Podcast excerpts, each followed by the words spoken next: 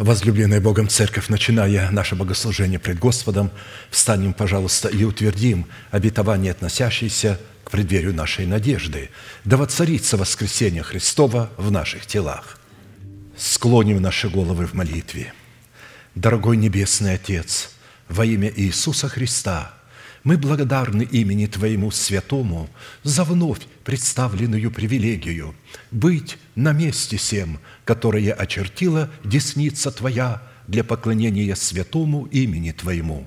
И ныне позволь наследию Твоему во имя крови завета подняться на вершины для нас недосягаемые и сокрушить всякое бремя и запинающий нас грех.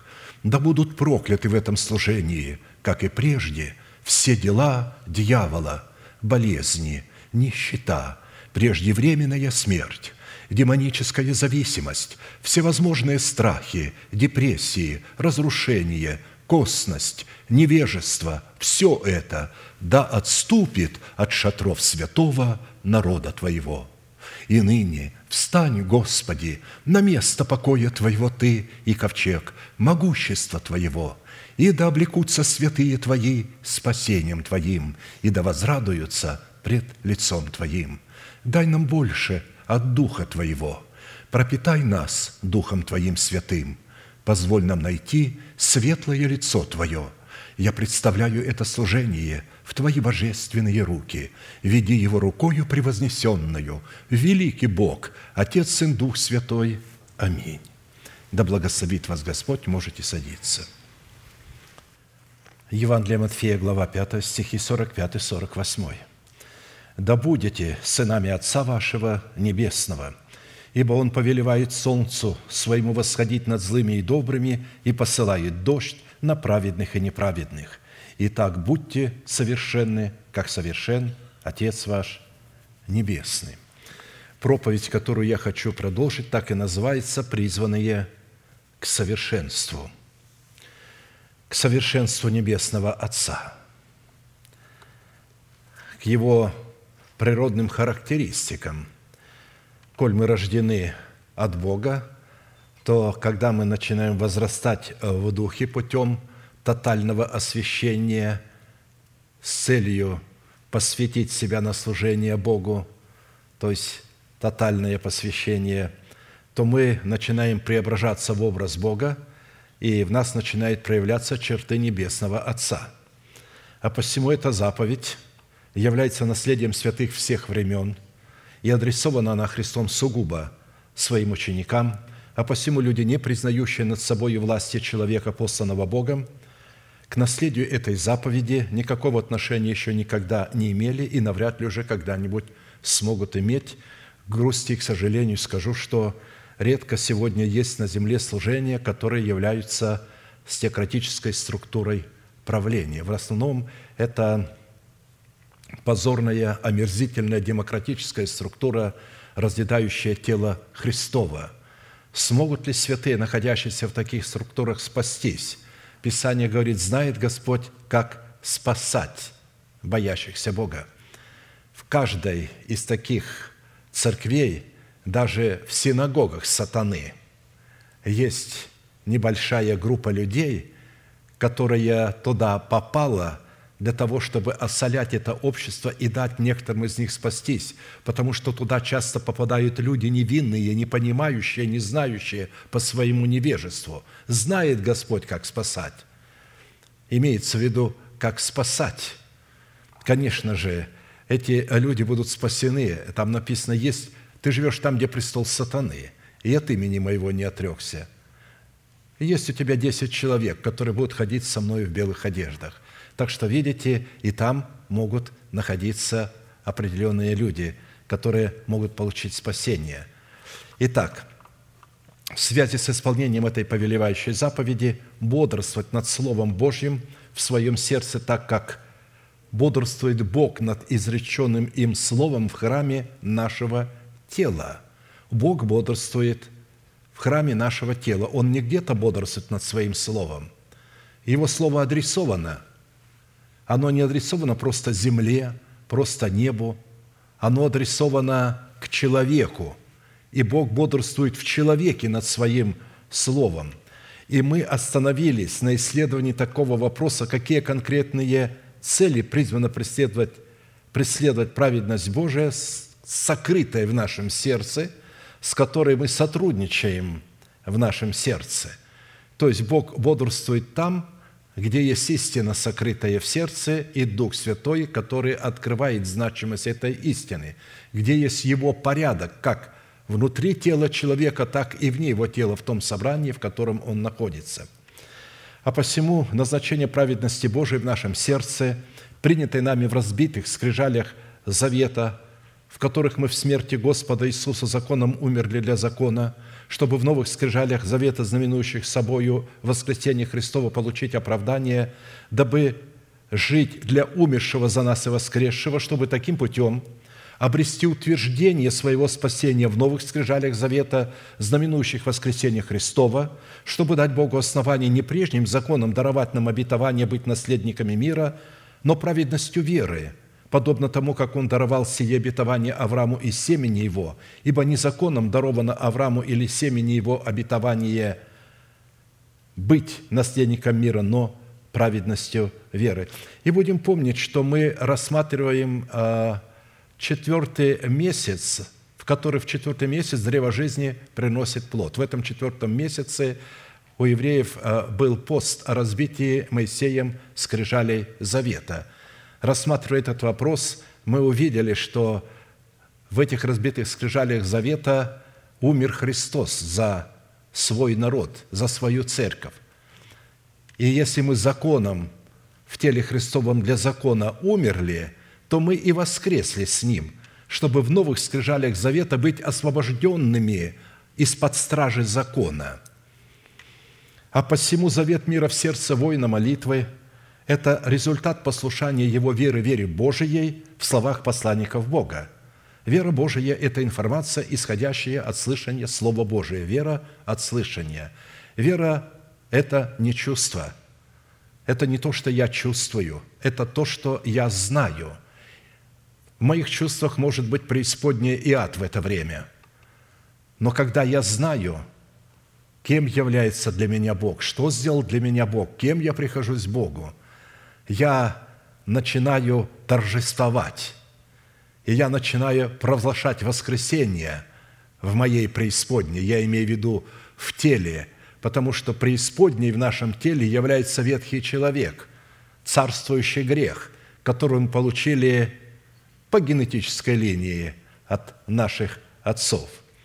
Поэтому вера Божия – это генералиссимус, командарм, а моя вера – это рядовой воин или послушание, смиренная готовность немедленно выполнять услышанное слово. Итак, по каким признакам следует испытывать самого себя на предмет владычества мира Божьего в нашем сердце или же в храме нашего тела, что идентифицирует нас как сынов Божьих и как святыню Господню.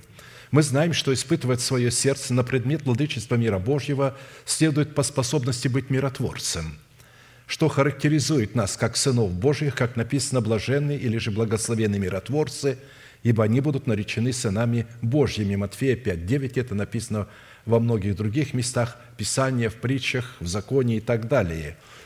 Благословенные миротворцы. Для того, чтобы творить мир, необходимо иметь внутри этот мир. Необходимо, чтобы сердце было облечено в этот мир. А этот мир – это не семя оправдания, которое мы принимаем, а плод праведности. Авраам наследовал этот мир уже по праведности, не потому, что он получил оправдание, а потому, что он принес плод правды. И поэтому Бог заключил с ним вечный завет мира, сделав его отцом всех верующих. Итак, шесть признаков, по которым нам следует судить о своей причастности к сынам мира – уже были предметом нашего исследования, и мы остановились на исследовании седьмого признака. Их на самом деле много этих признаков, но мы вот ограничились семью признаками. Седьмой признак, по которому нам следует судить о своей причастности к сынам мира, это по нашей способности облекать самого себя в святую или же в избирательную любовь Бога – То есть, когда она уже есть в моем сердце, и тогда ее облекаю путем исповедания моими устами. Когда я исповедую эту любовь Божию, я облекаю себя в эту любовь Божию – но я ее исповедую в моем отношении к моим ближним. Это не значит, что я говорю, я вас люблю или я тебя люблю, потому что Писание говорит, если вы любите, вы должны дела творить. Господи, мы Тебя любим, говорят ученики. Он говорит, правда, тогда соблюдите мои заповеди. Если любите меня, заповеди мои соблюдите. Если я люблю моего ближнего, я буду заботиться о его авторитете. И если я услышу какую-то негативную мысль в его адрес, я постараюсь заслонить его собою. Я постараюсь не распространять то, что я услышал, этот негатив. Я буду молиться о моем ближнем, чтобы разрушить дела дьявола в его жизни и чтобы вновь поставить его на путь правды. Если он меня оскорбил каким-либо путем, я буду снисходить к нему. Вот что означает облекать самого себя – на самом деле, когда мы относимся так к своему ближнему, мы себя облекаем в любовь Божию. Именно наше отношение к нашим ближним облекает нас в любовь Божию, потому что наши слова, которые мы выражаем, когда мы их покрываем, именно этим мы и облекаем себя в любовь Божию. Более же всего облекитесь в любовь. Имеется в виду любовь Агапия – не человеческую любовь, толерантную и эгоистическую, а любовь Агапи, которая есть совокупность совершенства. И да владычествует в сердцах ваших мир Божий, которому вы и призваны в одном теле, и будьте дружелюбны. То есть мир Божий может владычествовать в нашем сердце при условии, если мы будем облекать себя в любовь Божию. Любовь Божия не дается нам в плоде. Она изливается в наше сердце через семя благовествуемого слова – при условии, если наша почва очищена от мертвых дел, это семя Царства Небесного. Оно находит место в нашей почве и начинает возрастать. И нам необходимо оберегать его и поливать его, доколе оно не вырастет в древо Царства Небесного или же в дерево жизни, которое будет приносить плод 12 раз в году, на каждый месяц давая определенный плод свой – и вот как раз в четвертом месяце образ этого плода состоял в том, что мы законом умерли для закона в разбитых скрижалях завета, чтобы жить для воскресшего в новых скрижалях завета. Итак, в Писании святая или же избирательная любовь Бога Агапе представлена Духом Святым в свете семи неземных достоинств или же составляющих через благовествуемое слово апостолов и пророков – которые по своей сути являются неизменными природными свойства Бога или же раскрывают сердце Небесного Отца. Какими свойствами обладает сердце Небесного Отца? Это, во-первых, добродетель или же благо, добро в высшем смысле этого слова, потому что в мире понимание добро не существует такого определение, потому что то, что является добром для одних, будет злом для других. То, что является свободой для одних, будет узами мрака для других. Если э, будет дана свобода гомосексуалистам, лесбиянкам, трансгендерам, значит, всем остальным людям уже не будет никакой свободы, потому что они попадают если вы хотите, чтобы они были свободны, тогда, они нач... тогда вы не будете свободны – на самом деле свобода любого человека заканчивается там, когда он встречается с другим человеком, со свободой другого человека. И если свобода другого человека не такая, как моя, тогда мы начинаем конфликтовать. Тогда что такое свобода? Видите, это относительная вещь, относительный термин. Никто не может сказать в этом мире, что такое свобода. Даже Христиане, когда говорят, мы свободны во Христе, они не понимают, что такое быть свободным во Христе. Быть свободным во Христе – это быть свободным от греха, или же умереть законом для закона, телом Христовым для царствующего греха. Вот что такое быть в свободе. Чтобы стать рабом праведности, и еще раз повторю, не существует вообще свободы, как таковой, отдельной. У нас существует возможность, свобода и право выбрать род рабства, либо быть рабом праведности, либо быть рабом греха. Третьего положения не существует. Поэтому вы не можете просто быть свободными. У вас свобода, и у меня только на выбор. Выбор рабства. Либо я буду рабом греха, либо буду рабом праведности. Только для этого дается свобода. Бог дал человеку свободу, сотворил его и дал ему свободу. Он сказал, вот все деревья можешь есть, а древо познания добра и зла не вкушай. В день, в который ты вкусишь, смертью умрешь. То есть человек имеет свободу. Он может вкушать от древа добра и зла и может не вкушать. У него есть выбор. Если он вкусит от древа познания добра и зла, он сделается рабом греха. Если же он вкусит от древа жизни, он сделается рабом праведности. Видите, какая нам свобода дана?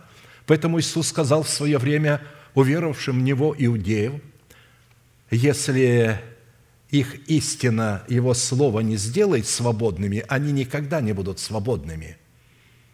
Потому что истина, Слово делает свободным. Когда? Когда я ее принимаю.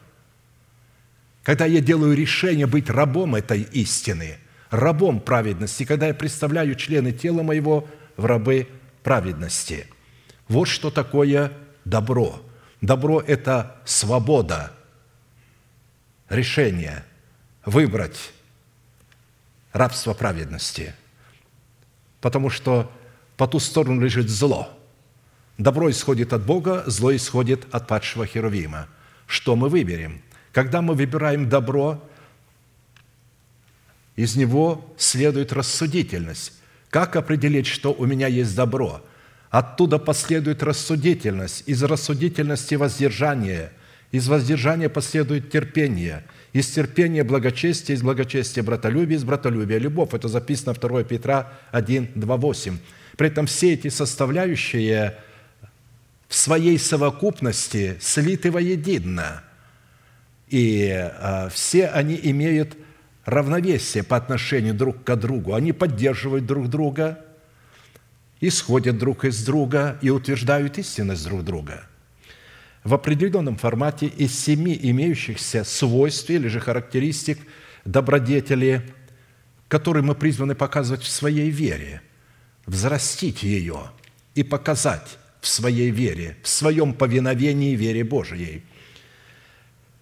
И они в совокупности определяют в нашем сердце благость Бога, как раз добро Бога – мы уже рассмотрели пять свойств и остановились на шестом свойстве.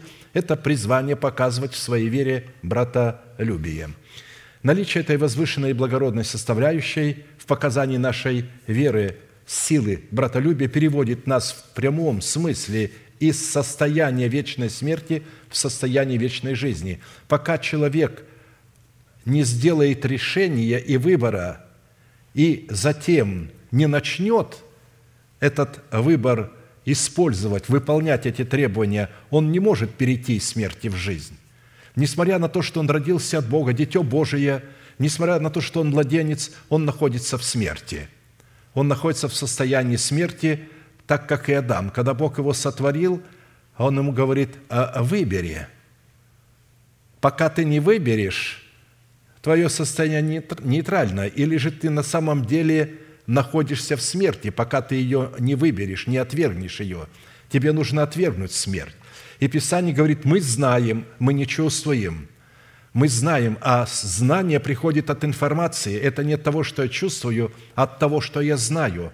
Мы знаем, что мы перешли из смерти в жизнь, потому что любим братьев. Надо знать, как любить, и надо отличать брата в среде своего собрания от человека беззаконного, душевного, нечистоплотного. Нелюбящий брата пребывает в смерти, всякий ненавидящий брата своего есть человека-убийца, а вы знаете, что никакой человека-убийца не имеет жизни вечной в нем пребывающий. 1 Иоанна 3, 14, 15. Я сейчас не буду распространяться, как определять кто есть ближний, потому что вы это знаете. Итак, в связи с этим, как и в предыдущих составляющих добродетель Бога в Его уникальной к нам благости, которую мы призваны показывать в своей вере в семи составляющих, нам необходимо было ответить на четыре классических вопроса.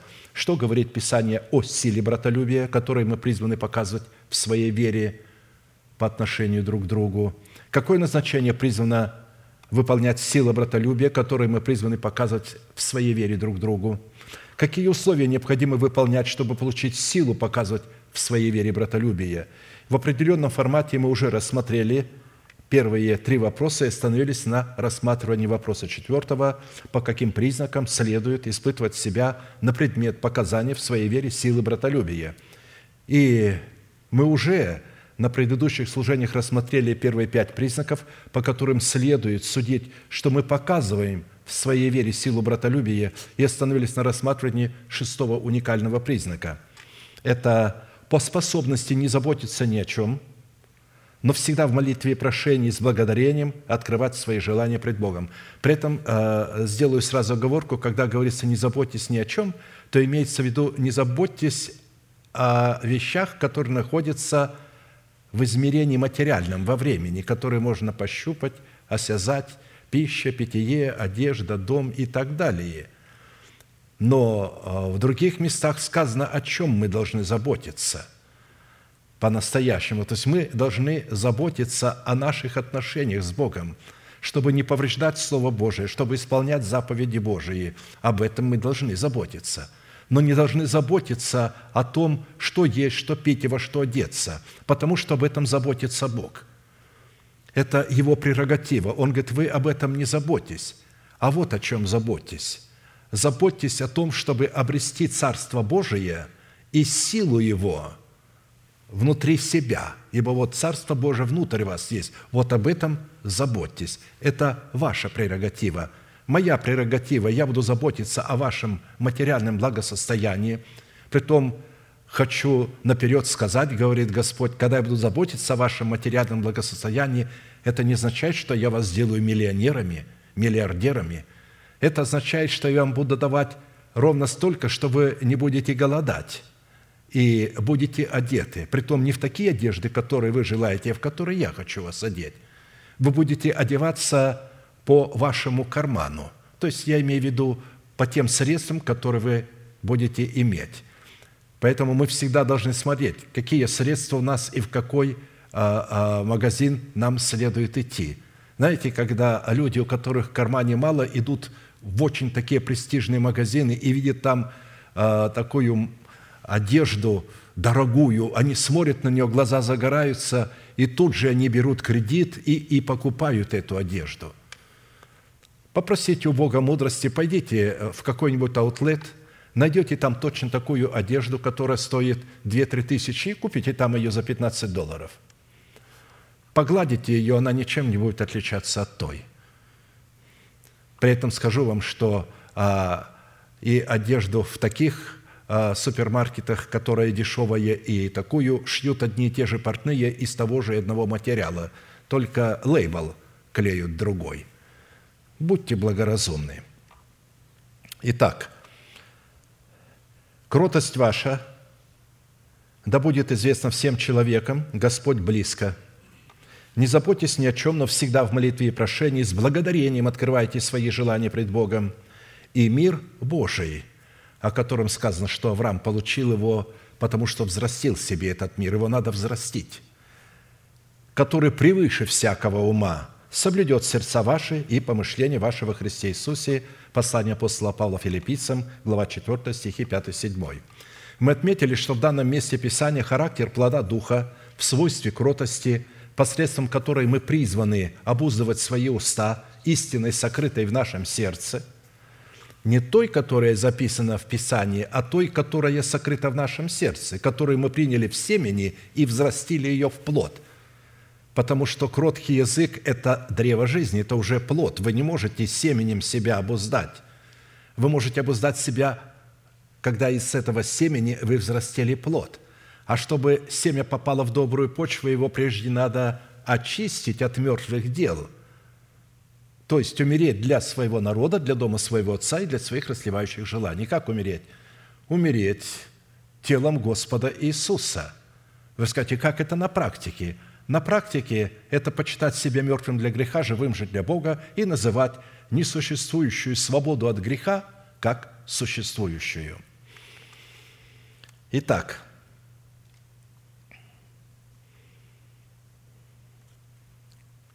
когда мы призваны обуздывать свои уста истиной, сокрытой в нашем сердце, то здесь, в этом месте Писания, это свойство противопоставлено характеру дел плоти, которое обнаруживает себя в свойстве непокорности истине или неверия истины. Пока у меня здесь не звенит, я не буду говорить, что я все имею.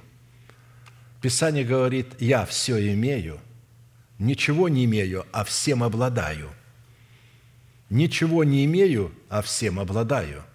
Но может же такое быть, что вы можете не иметь ничего в своем здесь вот распоряжении, но все ваши богатства могут, допустим, находиться в швейцарском банке.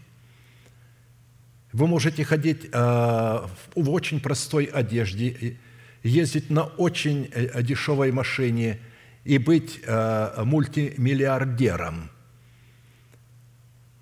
вот. А другой бедный человек будет э, в рассрочку брать дорогую машину и дорогую одежду.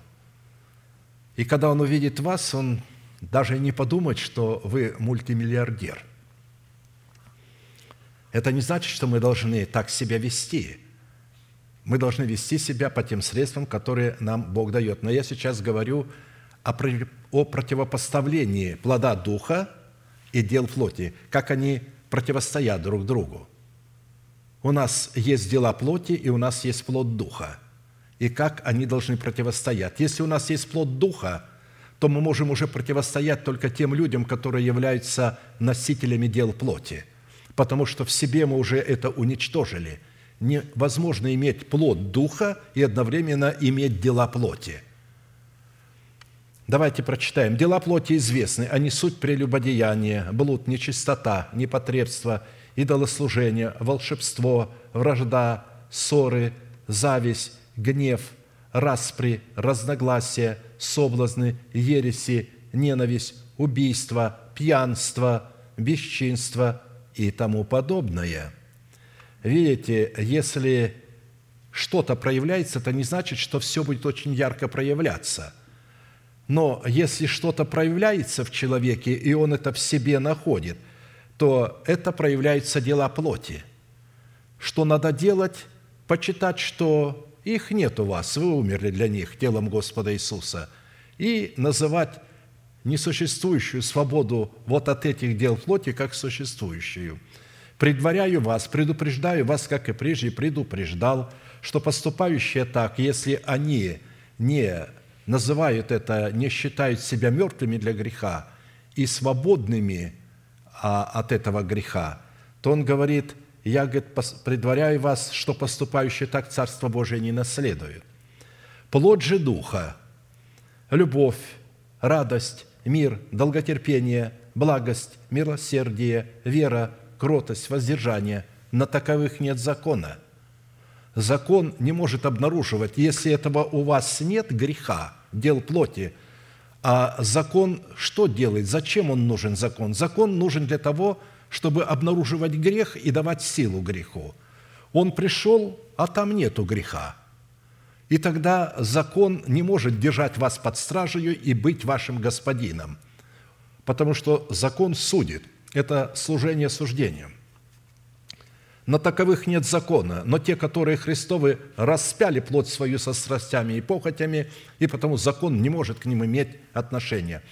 Практически способность кроткого человека не заботиться ни о чем в сфере земного благосостояния противопоставлена озабоченности человека, неспособного обуздывать дела плоти, отсутствующей у него уздою кротости. Как написано, кроткий язык древа жизни, но не обузданный сокрушение духа, притча 15, 14, 4.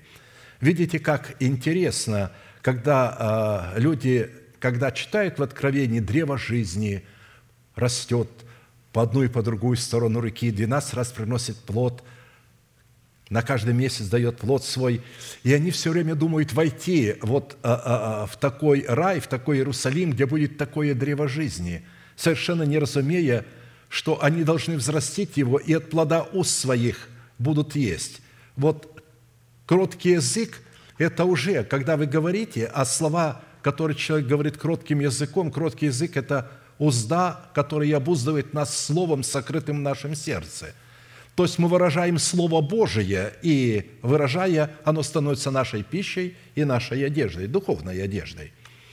Озабоченность, ведущая к сокрушению нашего духа вне смерти Господа Иисуса – это генетические узы страха человеческого, которыми связан человек, не взрастивший в почве своего сердца плод кротости, которым он призван обуздывать свои уста, по которым следует судить о показании в своей вере братолюбия – Озабоченность, которой связан человек, принявший спасение в семени оправдания, это результат его жестоковыйности. Он принял семя оправдания, но не мог его взрастить, потому что он принял его в злую почву, недобрую, неочищенную от мертвых дел.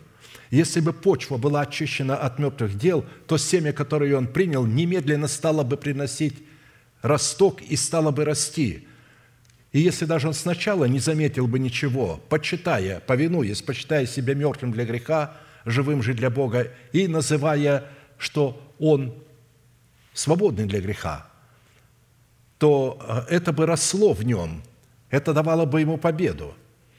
Но так как он принял это спасение в семени оправдания не в ту почву, в которую необходимо было принимать, и это был результат его жестоковыйности, которая идентична оккультности, противостоящей свободе Христовой, содержащейся в истине благовествуемого слова, призванного освобождать нас от рабства греха, чтобы сделать нас рабами праведности. Такая озабоченность – это свидетельство отсутствия в духе человека взращенного плода кротости, что указывает на недобрую почву его сердца – которую он отказался очистить от мертвых дел, чтобы принять и взрастить в доброй почве своего сердца семя Царства Небесного в плоде древа жизни или же в плоде кротости.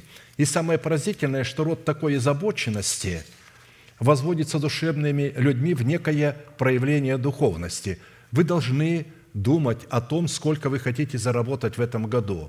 Учат прохвосты а, эти с кафедры – потому что оно материализуется, мысль материализуется, говорят они. Вы должны думать, сколько вы хотите заработать. То есть проявление духовности, потому что если вы в чем-то нуждаетесь, это говорит о том, что вы еще связаны духом нищеты. Значит, вам надо освободиться от духа нищеты, разрушайте дела дьявола, дела духа нищеты, думайте, думайте об этом, воображайте об этом, и это у вас откроется – когда э, я говорил с такими э, людьми, э, я вам уже говорил, одному из них я сказал, хорошо, представь себе, что ты решил, что ты в этом году начал с миллиона, не с большого, что в этом году ты должен заработать миллион. Хорошо. А если Бог в этом году решил, что ты 5 миллионов заработаешь, а ты держишь не 5 миллионов, а 1 миллион, тогда что? – тогда ты в проблеме. Это о чем говорит? Прежде чем думать, надо иметь откровение, о чем думать. Но Бог никогда не даст откровения о материальных вещах. Вот в чем суть. Он дает откровение о своей истине. Мы уже слышали, что жизнь человека не зависит от изобилия его имени. Зачем Бог будет давать тебе такое откровение? Идем дальше. А если Бог хочет, чтобы ты 500 тысяч заработал, а не миллион, тогда и в одном и другом случае ты будешь противиться Богу, когда хочешь заработать миллион, полагая, что в этом воля Божия. Вот то, что я поставлю, то, что я хочу. Не то, что я хочу, а то, что хочет Бог. А Бог хочет, чтобы мы были богаты верою. Поэтому вот эта такая надуманная духовность, что я буду свободен от духа нищеты, это ложь, чистая ложь. Избегайте ее. Это наглядно можно наблюдать, если сопоставить смысл, который содержится в этих двух словах, противоположных друг другу, как по своему характеру, так и по своему происхождению. Забота которые обнаруживают себя в озабоченности, это непослушание и непокорность благовествуемому слову истины. Это неверие и неповиновение вере Божией. Это необузданность языка уздою кротости, потому что в сердце нет истины, которую бы человек сокрыл в себе, чтобы она могла обуздывать его язык. Потому что мы можем обуздать язык только уздою той кротости, которая находится в нашем сердце. Если мы имеем кроткое сердце, то у нас кроткое сердце будет выражать себя в кротком языке. Оккультность, жестокосердие, сети лукавого, путь к смерти. То есть люди даже не разумеют, когда они думают о материальных вещах, что они попали в сети лукавого – в свое время а, мы зачитывались книгами Йонге Чо, когда он говорил, я был беременен велосипедом, стулом и э, столом.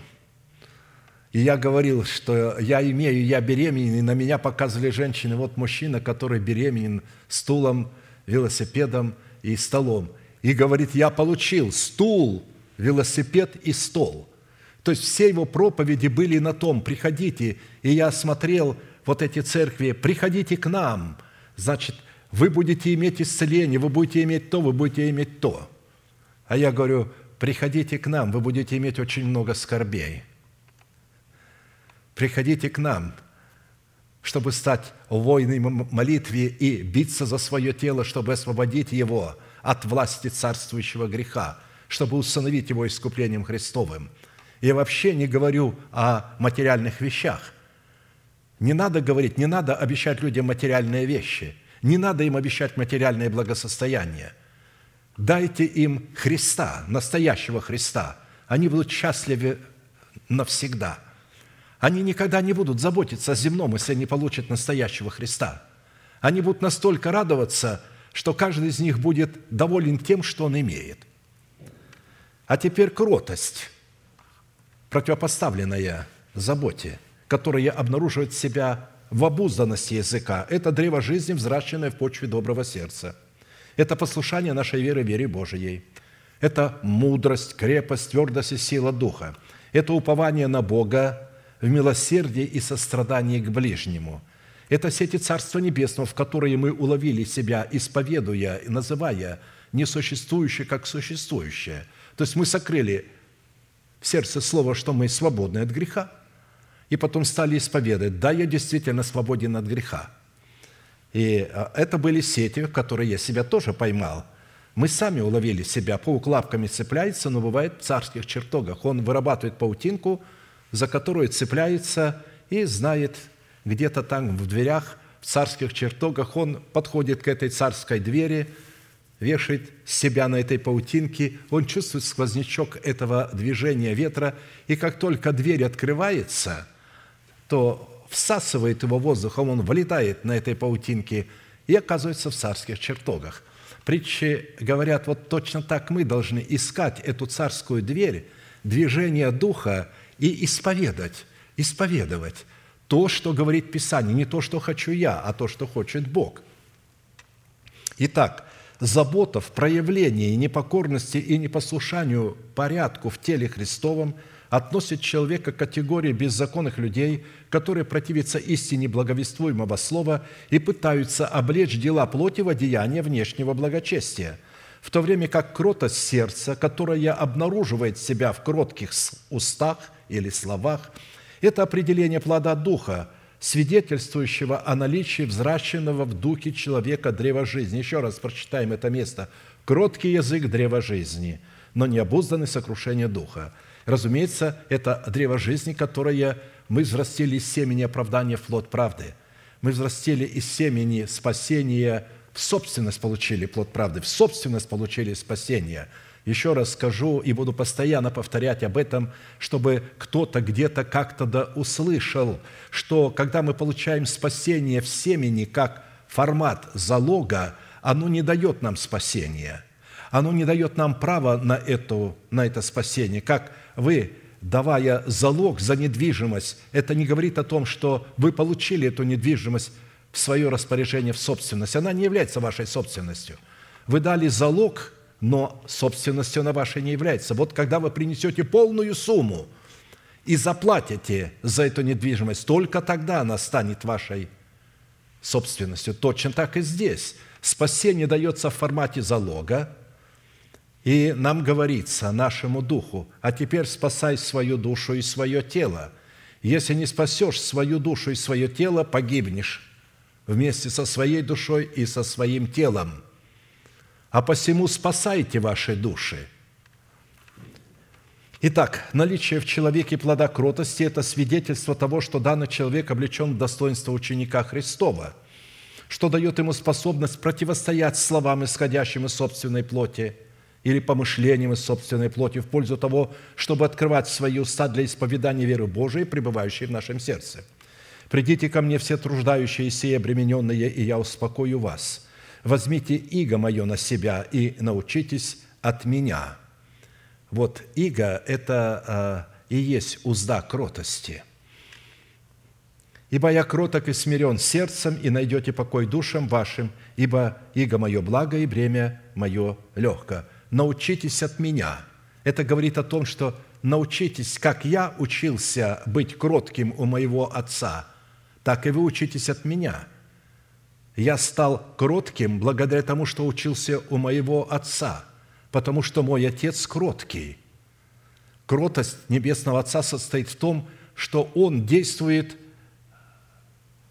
в пределах того слова, которое Он сказал – он обуздывает себя словами своих уст. Он сказал, и теперь он должен это исполнить. Он не будет исполнять то, что хочет человек, то, что предлагает человек. Он будет исполнять только то, что сказал он. Таким образом, как только Бог говорит какое-то слово, он немедленно обуздывает себя этим словом, ограничивает себя этим словом, делает себя добровольным рабом этого слова, радуется, что он добровольный раб этого слова – но куда он это слово направляет? Он же это слово воздвигает в храме нашего тела. И он делается рабом в храме нашего тела своего слова. Он обуздывает себя. И это его сердце кроткое. Иисус говорит, научитесь, как я научился у Отца.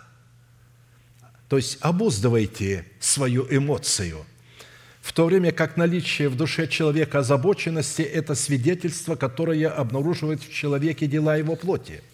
От таких людей, согласно Писанию, следует удаляться, чтобы не утратить того, над чем мы трудились, чтобы наследовать Царство Небесное в плоде древа жизни, взращенного нами в едеме нашего сердца, то есть доброй почве нашего сердца.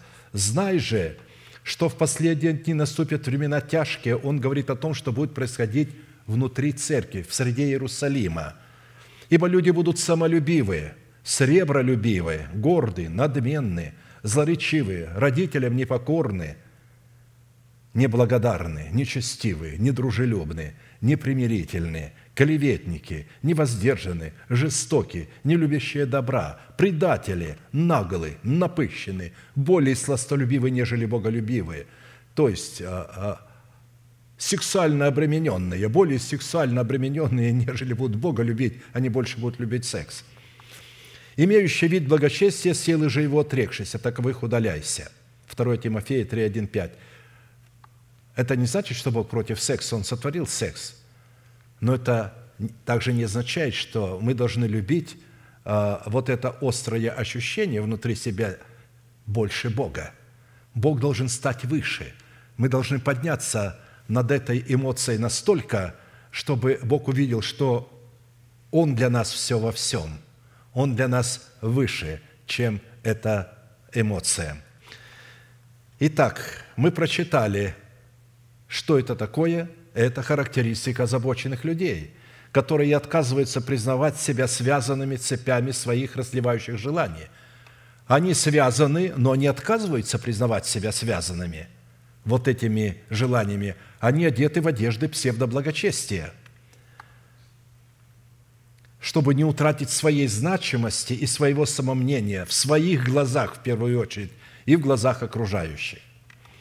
И чтобы испытать себя на наличие кротости, которая обнаруживает себя в нашем сердце в уповании на Бога и на Его Слово, в ожидании явления спасения для нашей души и для нашего тела, мы обратили внимание на одну фразу, по которой как раз следует и отличать кротость от необузданности и благоразумие от глупости.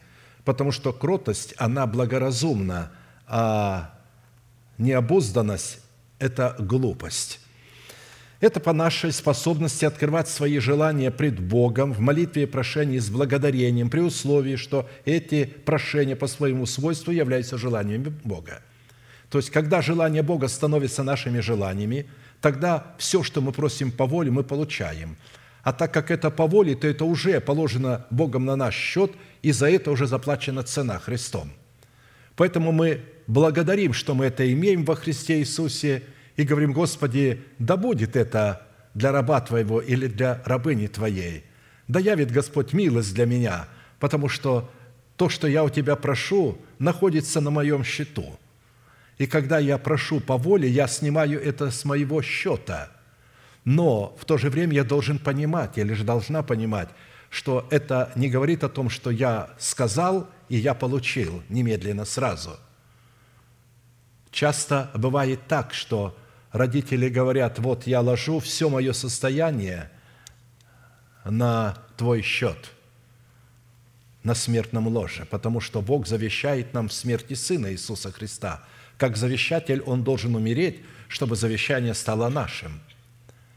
Но в этом завещании, я привожу пример уже отдаленный отсюда, он говорит, только тогда ты будешь это иметь, когда ты вырастешь, и когда ты закончишь институт, женишься, и когда родишь сына, который должен будет потом наследовать все это, только тогда ты можешь иметь доступ к этим неограниченным богатствам. Точно так сделал и Бог. До тех пор, пока мы не родим Мафусала, не прогоняющего смерть в нашем теле, пока мы не принесем плода, мы не сможем обладать тем, что находится на нашем счету – но это не значит, что не надо благодарить Бога за это. Надо благодарить и приближать, потому что по своей милости иногда Бог может исполнять а, необходимые вещи, которые нам действительно необходимы. Все мы не можем сразу получить, нам надо возрасти в меру полного возраста Христова. Но как дети, по мере того, что в чем мы будем сегодня нуждаться, мы будем получать. Итак,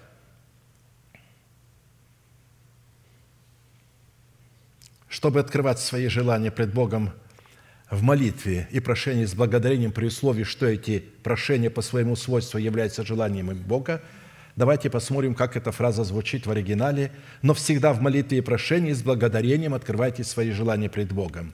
Более же точная версия имеющегося перевода будет звучать приблизительно так. «Но всегда в молитве и прошении с благодарением открывайте желание исполнить волю Божию». Не свои желания – потому что речь идет о желаниях Бога, в которой сокрыто наше предназначение и наше призвание. Благодарение за обетование, положенное Богом на наш счет во Христе Иисусе, которое мы сокрыли в своем сердце, чтобы исполнить волю Божию, в которой сокрыто наше призвание, это формат такой хвалы, в которой мы, повинуясь своей верой, вере Божией, почитаем себя мертвыми для греха, живыми же для Бога, называя несуществующую свободу от царствующего греха в своем теле как существующую. Именно по наличию благодарного сердца, с благодарением открывающего свои желания пред Богом в молитве на исполнение воли Божией, следует определять в себе наличие плода кротости. Приносить Богу в жертву хвалу на практике означает почитать себя мертвым для греха, живым же для Бога, называя несуществующее наследие Христова как существующее – что оно уже есть, и оно уже положено на мой счет. А где этот банк, в котором это положено на мой счет? Это мое сердце, в котором сокрыты эти обетования. Это и есть мой банк. И этот банк соединен с небесным банком, потому что между моим сердцем, между святилищем, где мы все вместе собраны, и между святилищем на небесах существует идентичное равновесие. Точно так, как Бог пребывает на небесах – он пребывает среди нас, а также в нас. Кто приносит в жертву хвалу, тот чтит меня, и кто наблюдает за путем своим, тому явлю я спасение Божие. Видите, хвала должна стать жертвой. Потому что э, жертва – это всегда потеря чего-то. И вот когда хвала становится жертвой, только тогда она может чтить Бога. Кто приносит в жертву хвалу?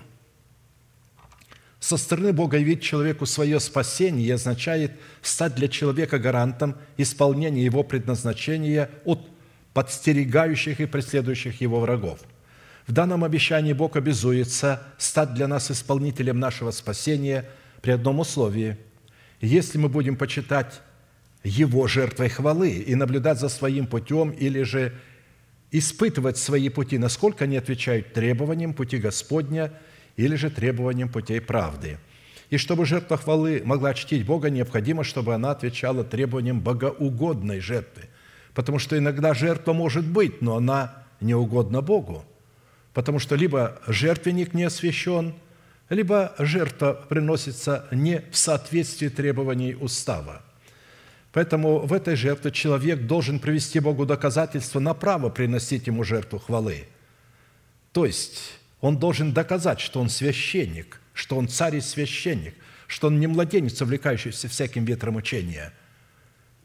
Если он младенец, увлекающийся всяким ветром учения, и полагает, что надо и можно, и следует слушать всех – и как в некоторых церквах вывешивают этих генералов Божьих и молятся за них. Молитесь только за одного. Вам не нужно молиться за всех. Хотя они тоже апостолы. Молитесь только за того апостола, через которого Бог будет давать вам пищу. Он не будет вам давать пищу через всех апостолов, а только через одного. Потому что тот апостол, под знаменем которого вы находитесь, род войск, который определяет, там Бог будет давать вам пищу. Поэтому Павел не говорил, молитесь о Петре, молитесь об Иоанне, об Иакове, он говорил, молитесь обо мне, чтобы мне иметь слово для вас. Видите, если бы он понимал так, как понимает, надо слушать всех. Мне грустно, а у нас были некоторые церкви, которые вошли в состав нашего движения – а, а потом а, а, вывесили меня у себя на стенде, а потом рядом со мной вывесили других, а потом меня сняли и оставили только других. Потому что мои проповеди бичевали их, показывали, что это неправильно, а они уже не хотели снимать других, они слушали уже всех подряд. И так как в моих проповедях было нечто неудобовразумительное, они меня убрали – и негласно уже считали еретиком и считают. Мне очень жаль, но они выбрали погибель для себя, и она скоро придет для них. Итак,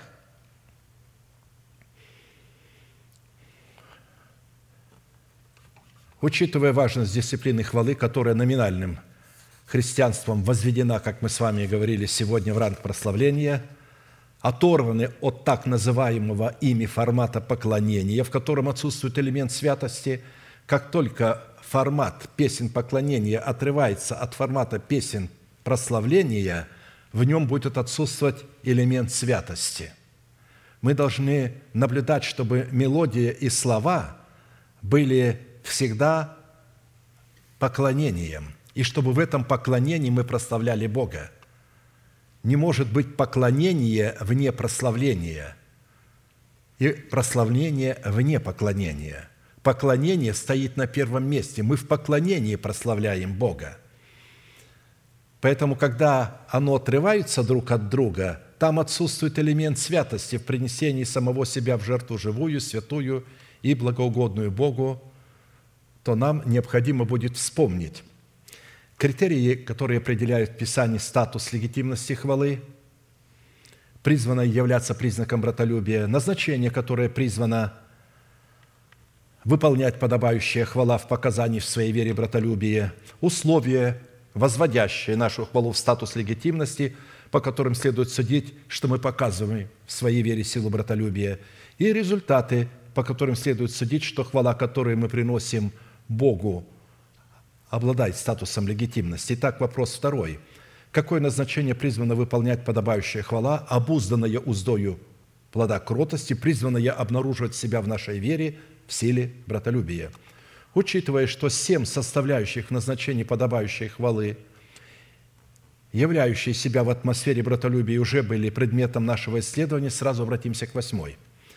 Она призвана воздвигать в нашем сердце из смерти умершие обетования, призванные стать в нашем теле державой жизни вечной. То есть мы знаем, что у многих детей Божьих обетования, они вначале принимаются, а потом они умирают. И когда они умирают, они думают, что там, когда эту реку мы перейдем, вот там мы и обретем то, что мы не можем иметь здесь. На самом деле это не так. Была на мне рука Господня, и Господь вывел меня духом и поставил меня среди поля, и оно было полно костей – и обвел меня кругом около них». То есть, почему Бог вокруг поля с костями обводил пророка? Потому что это были его кости. Это были кости Слова Божия, кости обетований. И вот весьма много их на поверхности поля, и вот они весьма сухи. И сказал мне, «Сын человеческий, а живут ли кости сии?» я сказал, Господи Боже, только Ты знаешь это. И сказал мне, изырки пророчество на кости сии и скажи им, видите, Бог не будет это делать сам, Он будет это делать через нас. Изреки их, начни говорить им, кости сухие, слушайте Слово Господне, так говорит Господь Бог костям сим. Вот я введу дух вас, и оживете – и обложу вас жилами, и выращу на вас плоть, и покрою вас кожею, и веду в вас дух, и оживете, и узнаете, что я Господь». Вот что хочет Бог, чтобы мы делали. Не чтобы мы богатели а вот здесь и думали постоянно, как нам разбогатеть, а чтобы мы посмотрели на те кости, разбросанные на поле нашего сердца, обошли их кругом – и сказали Словом Господним кости, слушайте Слово Господне. Обетование умершие для меня, слушайте Слово Господне. Вы оживете, я вложу в вас дух, я наращу на вас плоть и кожу, и вдохну в вас дух, и вы оживете, и станет большое воинство в нашем сердце, на нашем поле – когда мы, повинуясь нашей верой, вере Божией, в информации благовествуемого нам слова истины, начинаем называть несуществующие обетования как существующие, Святой Дух получает основание воздвигнуть их в наших телах из смерти. Вопрос третий. Какие условия необходимо выполнить, чтобы наша хвала, обузданная уздою кротости, обрела статус легитимности в показании в своей вере силы братолюбия – чтобы определить, в каком порядке следует приносить жертву хвалы и за какие конкретные дела необходимо благодарить Бога, чтобы утверждать спасение для своей души и для своего тела, нам потребуется откровение свыше в предмете познания уставов Господних, сокрытых в нашем сердце. Итак, первая составляющая, условие, дающее власть на право изрекать хвалу, обузданную уздою кротости, которая дает Богу основания, а нам дает силу показывать в своей вере братолюбие, это необходимость быть наученным словам Бога или же уставом Бога, регламентирующим порядок последовательности при соблюдении Его заповеди, потому что устав – это инструкция, как соблюдать заповедь, последовательность, что и как следует делать, как следует приносить жертву. Уста мои произнесут хвалу, когда они произнесут хвалу? Когда ты научишь меня уставам твоим. Как Бог учит человека уставам? Через благовествуемое слово, человеком, которого Он поставил, не через многих людей, а через одного человека и его помощников, которые в одном с ним духе. Тогда язык мой возгласит Слово Твое. Я начну исповедовать, что находится в моем сердце, ибо все заповеди Твои праведные я начну исповедовать уставы Твои, то есть заповеди Твои. Ключ к освоению стратегии хвалы, обузданной уздою кротости, языка в данной молитвенной фразе находится в смысловом назначении глагола «когда ты научишь». Означает на иврите «когда пошлешь учителя и наставника». Учиться быть учеником в соответствии уставов Господних. Научаться от уставов Господних платить цену за ученичество. Быть приученным действовать в пределах уставов Господних, то есть в пределах Слова Божия, сокрытого в моем сердце – быть наставленным на путь уставов Господних, быть приготовленным к исполнению уставов Господних, быть приученным восхвалять уставы Господни. Если человек не будет научен уставам Господним, предписывающим, в каком порядке следует приносить жертву хвалы, его жертва не будет отвечать требованиям хвалы подобающей. Молитвенный вопль, который не представляет доказательств на предмет просимого – и в которой не вплетена хвала за предмет просимого избавления или обеспечения, останется без ответа. При всем этом постигнут уставы, предписывающие, как приносить жертву хвалы и как наблюдать за своим путем, невозможно своим интеллектом. И если человек не поймет и не признает этого фактора, и не засвидетельствует об этом пред Богом, скажет, Господи, пошли мне наставника, если его нет, если вы находитесь в Вавилоне – и там выходит один говорит одно, другой говорит другое, а третий говорит третье, то вы в Вавилоне. Вы точно уверены, что человек, который вышел, говорит вам Слово Божие, или он также говорит еще и от себя? Да он прямо говорит, что это я так понимаю. Он говорит, мне так кажется, и я так понимаю. Так говорят многие проповедники. Но если этому проповеднику так кажется, он так понимает, зачем вы слушаете его – Тогда помолитесь, чтобы Бог вам дал человека, который не будет говорить «я предполагаю», «я, я еще что-то», а будет говорить «так говорит Господь» и проведет. «написано, написано, написано», а не то, что я предполагаю, а то, что говорит Господь. Да приблизится вопль мой пред лице Твое, Господи, по слову Твоему вразуми меня – да придет моление мое пред лице Твое, по слову Твоему избавь меня». На иврите глагол «вразуми», который использован Давидом в отношении правомочности и легитимности своего вопля, пред Богом подчеркивает как конкретное состояние сердца просителя, так и конкретные составляющие просимого.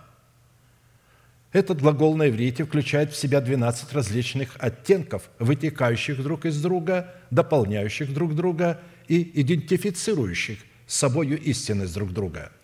Итак, вразумлять означает испытывать и разуметь волю Божию. То есть, вразуми меня. То есть, Бог вразумит и даст способность, чтобы ты испытывал волю Божию. Это не значит, Он тебе скажет, Он сотворил Адама и дал ему мудрость, а теперь сказал, я хочу посмотреть, как ты назовешь все то, что я создал. Дашь имя всему тому, что я создал, всем предметам, всем вещам, всем животным, всем гадам, всем птицам. Я хочу посмотреть. Но Бог уже дал ему это вразумление, а теперь он должен что делать? Он должен испытать, разуметь волю Божию, вдумываться в тайну сокрытого слова. Вот когда мы вдумываемся в тайну сокрытого слова, только тогда оно открывается.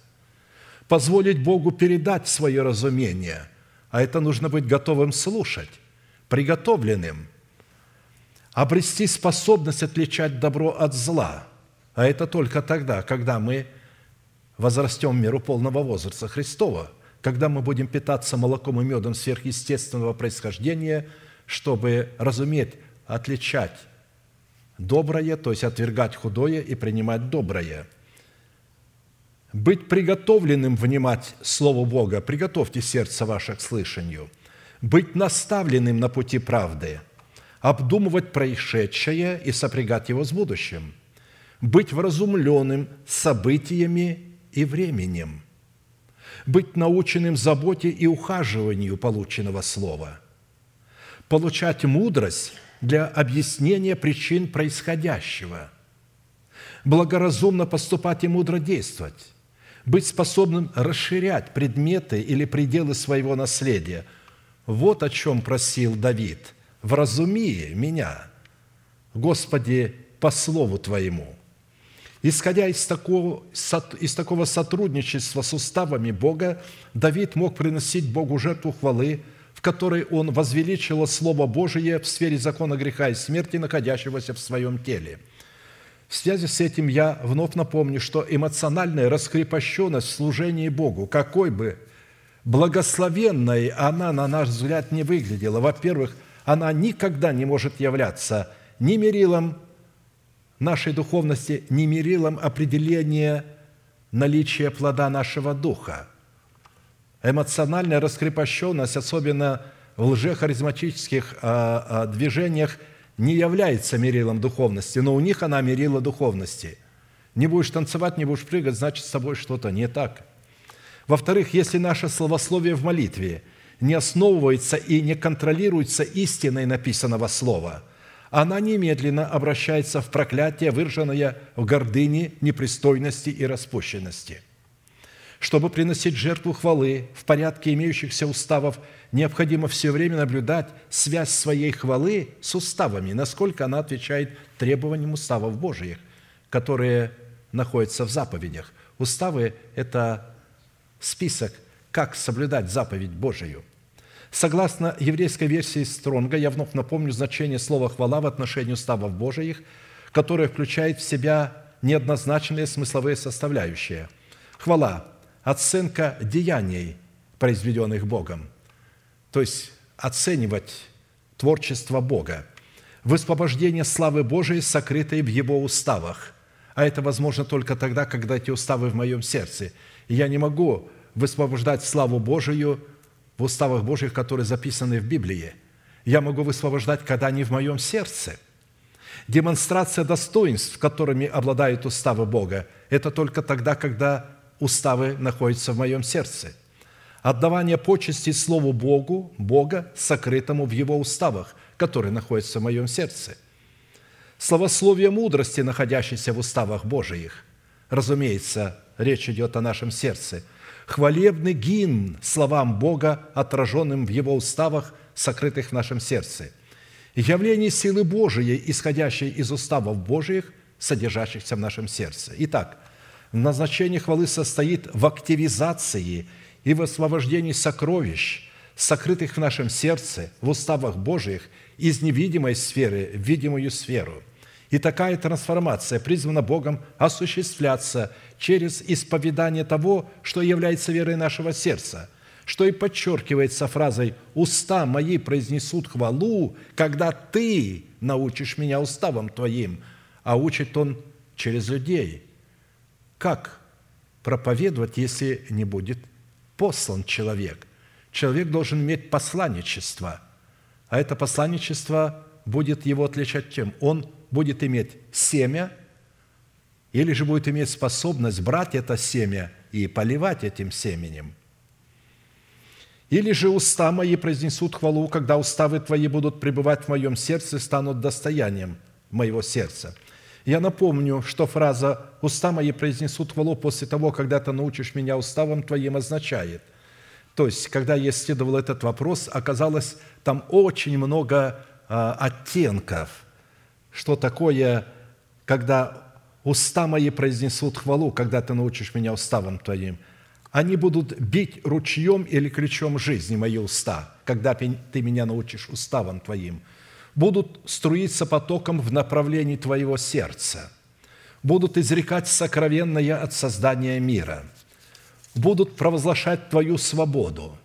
Будут утверждать твои повеления – будут ходить вокруг или кругом утвержденного тобою наследия, вращаться вокруг того, что сокрыто в нашем сердце, будут поступать по повелениям Твоих уставов, будут высвобождать жизнь, сокрытую в Твоих уставах, будут вести с Тобою диалог, основанный на Твоих уставах – я буду беседовать в сердце моем с Господом на основании этих уставов. У меня произойдет диалог с Богом. Не монолог, сказал и все, а, а не услышал, ответил ли Бог или не ответил.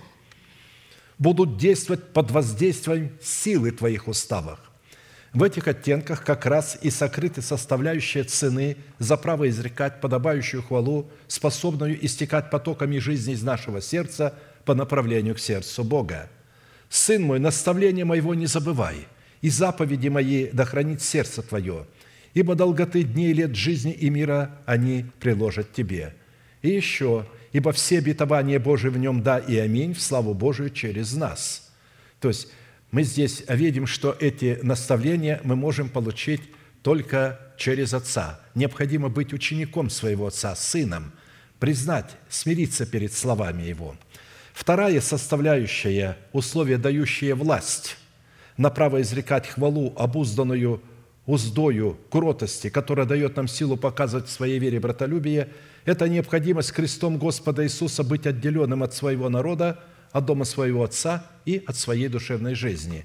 Мы много раз это слышали, но я еще напомню. «Слыши, черь, и смотри, и преклони ухо твое, и забудь народ твой и дом отца твоего, и вожелай царь красоты твоей, ибо он Господь твой, и ты поклонись ему».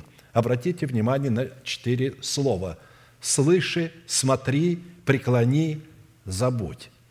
Во-первых, исполнение этих четырех требований в соработе несения нашего креста с крестом Христом возводит нашу хвалу в статус легитимности, что дает нам силу показывать в своей вере силу братолюбия. Во-вторых, исполнение этих четырех требований в соработе несения нашего креста с крестом Христовым дает нам способность законом умереть для закона, чтобы жить для Бога – чтобы дать возможность Христу жить в нашем сердце. Законом я умер для закона, чтобы жить для Бога. Я сораспялся Христу, и уже не я живу, но живет во мне Христос. В-третьих, исполнение этих четырех требований в соработе нашего, несения нашего креста с крестом Христовым упраздняет власть ветхого человека над нашей душой, над нашим телом и дает нам способность освободиться от закона замужества – Разве вы не знаете, братья, ибо говорю знающим закон, что закон имеет власть над человеком, пока он жив? Замужняя женщина привязана законом к живому мужу. А если умрет муж, она освобождается от закона замужества. Посему, если при живом муже выйдет за другого, называется прелюбодейцею. Если же умрет муж, она свободна от закона и не будет прелюбодейцем, выйдя за другого мужа – так и вы, братья мои, умерли для закона телом Христовым, чтобы принадлежать другому, воскресшему из мертвых, да приносим плод Богу. Мы умерли для закона, который обнаруживает грех и дает силу греху. И царствующий грех является мужем, потому что закон дал ему силу. Но мы умерли для закона, который дал силу греху и обнаружил его. А мы умерли для закона, законом – и когда мы умирали, мы же погрузили всего самого себя туда. А когда погрузили, то там грех был уничтожен. И когда мы восстали, мы уже восстали без него. Мы уже восстали без этого ветхого человека, без его власти, без власти этого греха. Третье составляющее условие, дающее власть на право изрекать хвалу обузданную уздою кротости, которая дает нам силу показывать в своей вере силу братолюбия, это необходимость возлюбить правду ее носителей и возненавидеть беззаконие и носителей этого беззакония. Престол Твой, Боже, вовек, жезл правоты, жезл царства Твоего. Ты возлюбил правду и возненавидел беззаконие, посему и помазал Тебя, Божий Бог Твой, елеем радости более соучастников Твоих». Псалом 44, 7, 8. При этом следует не забывать, что как любовь Бога, так и Его ненависть пребывает в границах слова, исходящего из Его уст. Любовь Бога находится в границах Его слова, и Его ненависть тоже в границах Его слова. Господь испытывает праведного, а нечестивого и любящего насилия ненавидит душа Его. Дождем прольет Он на нечестивых горящие угли огонь и серу, палящий ветер их доли из чаши. Ибо Господь праведен, любит правду, лицо Его видит праведника – оригинал, лицо его видит праведника, он увлекается праведником, влюбляется в лицо праведника. И, разумеется, под лицом праведника подразумевается повиновение его вере, вере Божией. Четвертая составляющая, условие, дающее власть на право изрекать хвалу обузданную уздою кротости, который дает нам силу показывать в своей вере братолюбие, это необходимость платить цену за обличение самого себя в праведность веры. Ибо незаконным даровано Аврааму или семени его обетование быть наследником мира, но праведностью веры. Если утверждающиеся на законе суть наследники, то тщетна вера. То есть напрасно вера, если мы утверждаемся на законе. Тогда бездейственно обетование. Ибо закон производит гнев, потому что где нет закона, нет и преступления. И так по вере, чтобы было по милости, дабы обетование было не приложено для всех, не только по закону, но и по вере потомков Авраама – который есть Отец всем нам. Как написано, «Я поставил тебя отцом многих народов пред Богом, которому он поверил, животворящим мертвых и называющим несуществующее, как существующее. Он сверх надежды поверил с надеждою, через что соделался отцом многих народов, по сказанному, так многочисленно будет семя твое».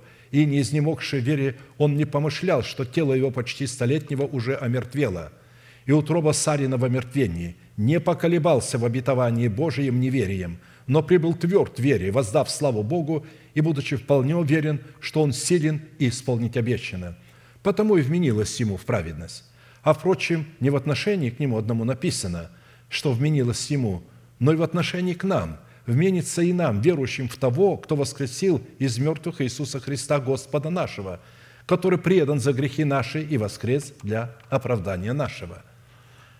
Праведность нашей веры состоит в повиновении нашей веры вере Божией, в которой мы, во-первых, почитаем себя мертвыми для греха, живыми же для Бога, называя несуществующее обетование о владении землей нашего тела как существующее.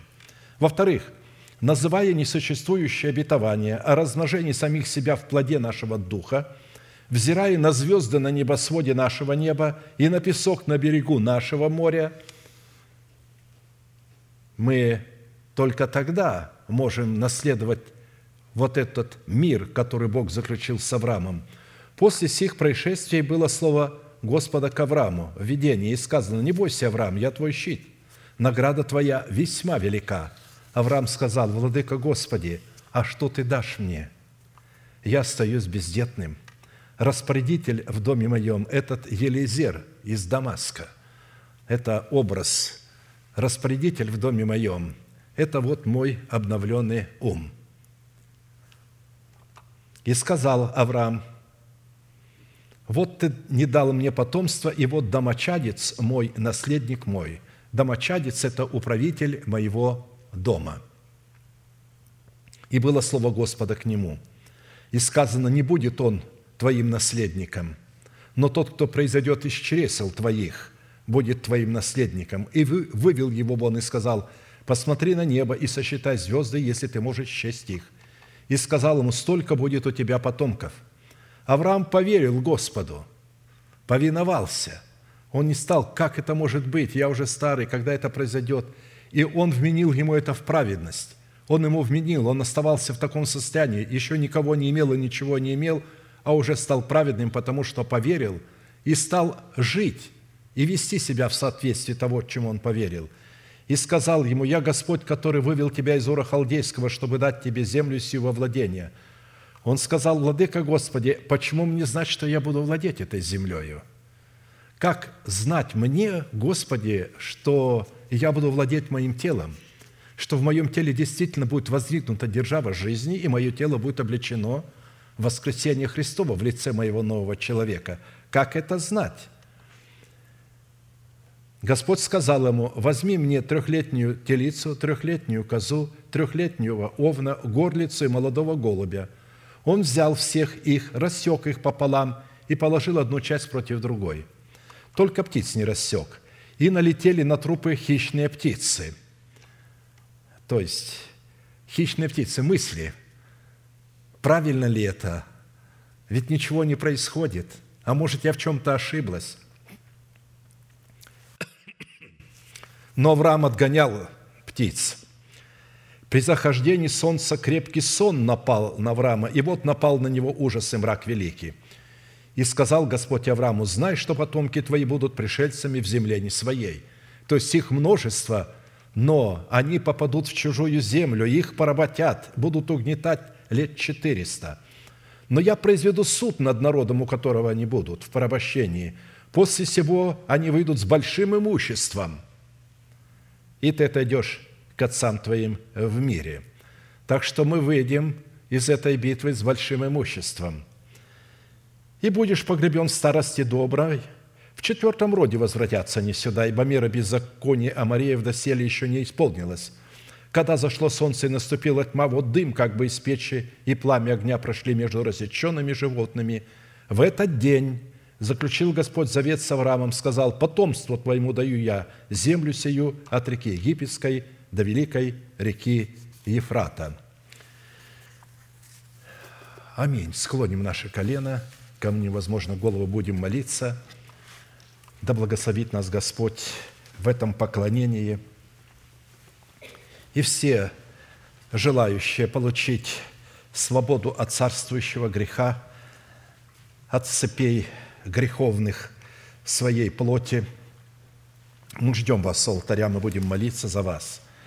У всех, у которых есть какой-либо страх, неважно, какой это будет страх, бедности, нищеты, болезни, преждевременной смерти, страх потерять мужа, жену, детей, машину, дом, имущество, потому что сегодня такие события на землю идут, что у людей появляется страх вообще, произойдет девальвация доллара, произойдет ли, что тогда будет, как мы будем жить, куда следует вкладывать, как следует себя обезопасить. У нас в сердце сокрыто великое богатство. Когда система этого мира будет полностью разрушена, и он не способен будет выполнять, и эти деньги в банке не способны будут ничего делать – потому что люди обезумеют, и правительство станет глупым. И тогда нам будет дана мудрость Иосифа и передана власть над этими богатствами. Это не значит, что мы их силой возьмем. Они сами проведут нас и скажут, возьмите и управляйте этим.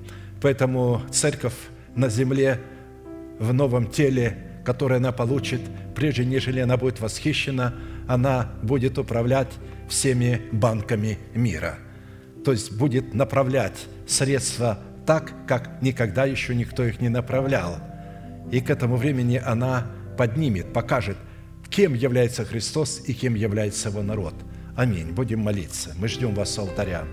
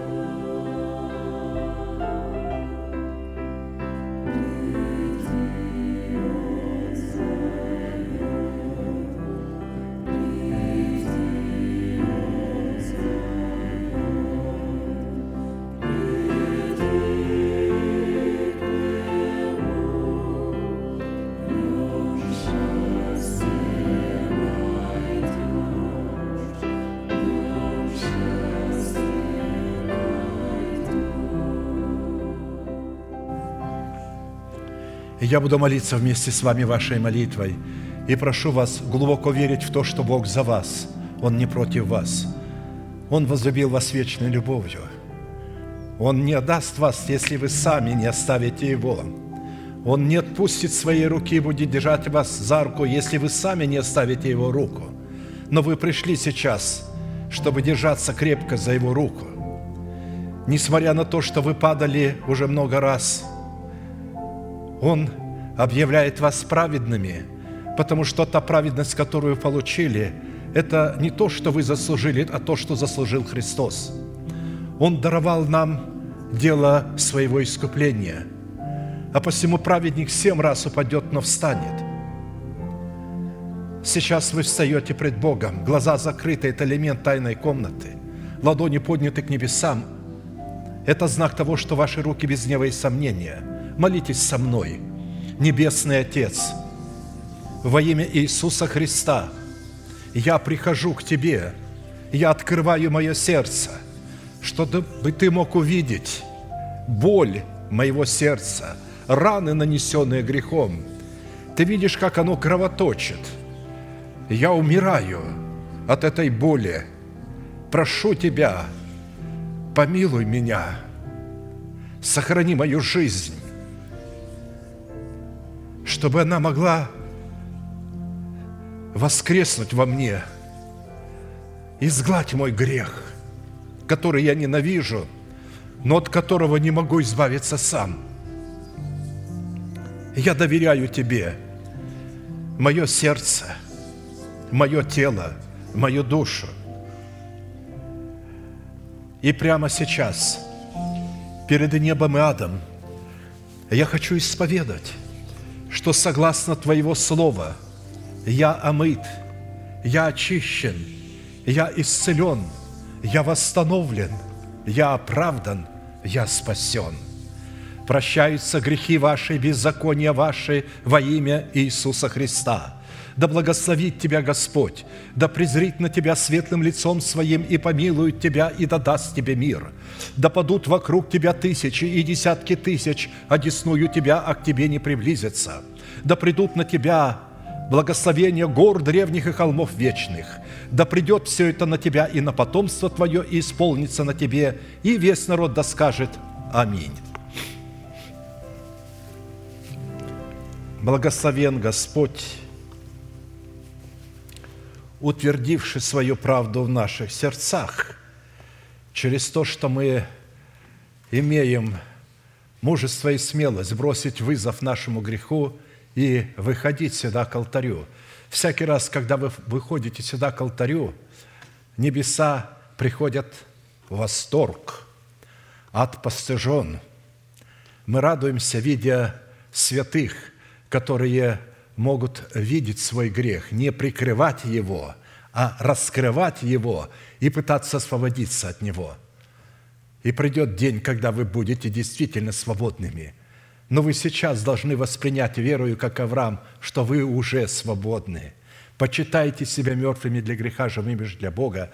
Называйте, исповедуйте в ваших молитвах, в вашем мышлении, когда вы едете за машиной, работаете, что-то делаете, все время говорите, Господи, благодарю Тебя, что Ты освободил меня от царствующего греха. Благодарю Тебя, что Ты освободил меня от генетического наследия. Благодарю Тебя, что Ты воздвиг в моем теле державу жизни. Благодарю Тебя, что Ты облег мое тело в державу нетления. И я все время об этом думаю, все время молюсь, когда э, э, что-то делаю постоянно. Проснулся ночью, говорю это, иду в душ, сразу говорю это, и я все время это говорю. Я успокаиваю мои эмоции, мои чувства, говорю, успокойтесь, это скоро пройдет, все пройдет. Так что да благословит вас Господь. Провозгласим наш неизменный манифест. Могущим уже соблюсти нас от падения и поставить пред славою Своею непорочными в радости, единому премудрому Богу, Спасителю нашему, через Иисуса Христа, Господа нашего, слава и величие, сила и власть, прежде всех веков, ныне и во все веки. Аминь.